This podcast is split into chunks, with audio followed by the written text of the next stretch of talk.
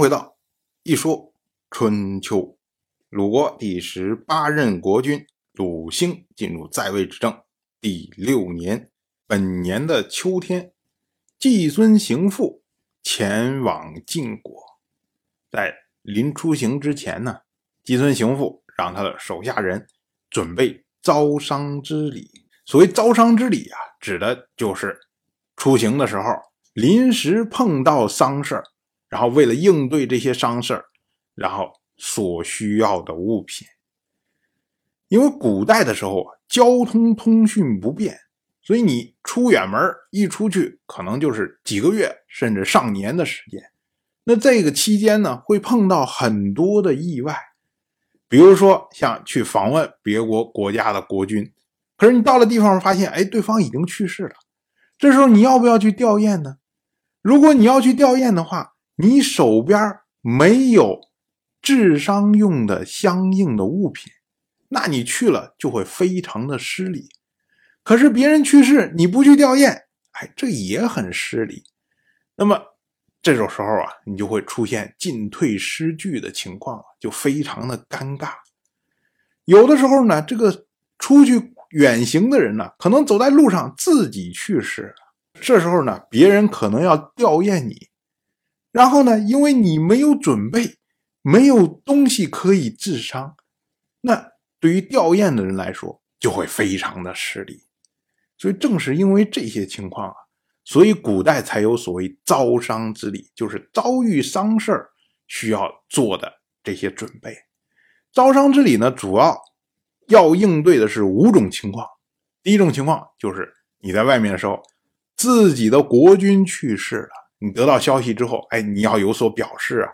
那这时候呢，就要比如说为他扶丧啊，或者是什么样的。第二个呢，就是自己国君的夫人去世了。所谓国君夫人就是小君嘛，所以跟国君其实差不多。还有呢，就是你要访问的国君去世了，这就我们刚才说的情况。第四种呢，则是自己的父母去世，那么你要遥祭，哎，同样也是有这个问题。最后一种呢，指的就是名人或者贤士去世，哎，你要有所表示，所以这时候都会用到招商之礼。但是我们要说啊，自从西周末年实行了书同文、车同轨之后啊，这个国家与国家之间的交通比原来要改善了很多，所以呢，这个诸侯的葬礼才会从五个月变成三个月嘛。那么像招商之礼这种事情呢，大家也就慢慢懈怠了，因为大多数时候啊，你不会碰到说到地方人死了，因为你可能出行的时候路上就会碰见有这些报丧的呀或者什么，然后你当时就地准备也来得及。所以呢，季孙行父哎让他手下准备招商之礼，他的手下人呢就觉得很奇怪，哎说为什么要这些东西呢？您是不是听到有什么晋国有什么大人物要去世？听到这个消息，所以我们要准备这种东西呢？结果季孙行父他说：“他说有备无患，这是古代传下来的好习惯。万一碰到事情没有准备，那个时候啊就会非常的麻烦。而没有碰到事情，就算准备过多，对我们来说就是运一趟东西而已。”有什么坏处呢？所以还是准备吧。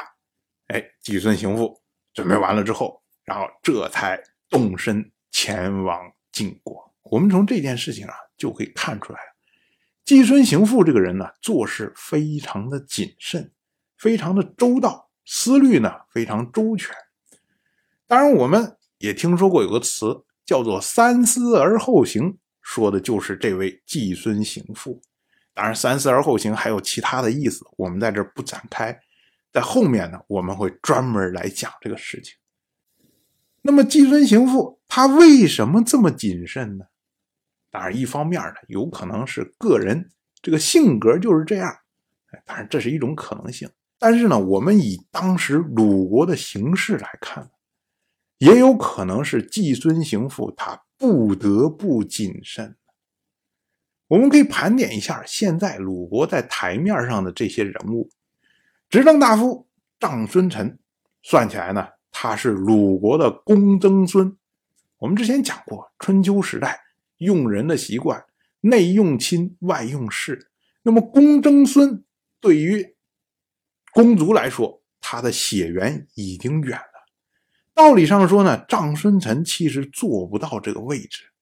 可是长孙臣这个人呢，他比较特殊，他是贤明在外，是个大贤人，所以呢，靠着这个。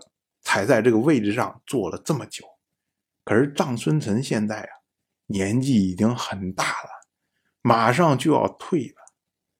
他要把这个位置啊让给公子和公孙这个级别和公室血缘血亲比较近的人。那么除了臧孙臣以外，还有就是鲁国的公子鲁随。大家一听公子就知道。后面很快就会有鲁随来掌权。除了鲁随之外呢，还有三个人，一个呢是鲁国的公孙鲁傲，鲁傲他的父亲就是鲁国的公子鲁庆父；另外一个呢就是叔孙得臣，叔孙得臣的祖父就是鲁国的公子鲁牙，剩下的就是这位季孙行父。他的祖父就是鲁国的公子鲁友，大家一听就明白了，这三个人就是后世所称的三环。虽然我们一直说啊，三环、三环、三环，好像呢，这三环的这个三个家族啊，他们一开始就是一家人一样，然后呢，联合起来把鲁国国君架空了。但事实上不是这样的，在最初的时候，他们是相互竞争的三个家族。都是希望能够自己的家族得到鲁国的大权，可是在这里面啊，最处于劣势的人就是这位季孙行父，因为我们说啊，季孙行父他已经是公曾孙了，离公族血缘已远，他想掌握大权，除非拥有特别的经历可是呢，他想被人。踢出决策圈却是非常的容易，只要他有错，然后大家找个借口把他踢出去，所以以后他们季氏的家族就会远离决策圈。这是季孙行父需要谨慎的第一个原因。第二个原因呢，他跟同样属于公曾孙的叔孙得臣不一样。叔孙得臣首先是他的父亲。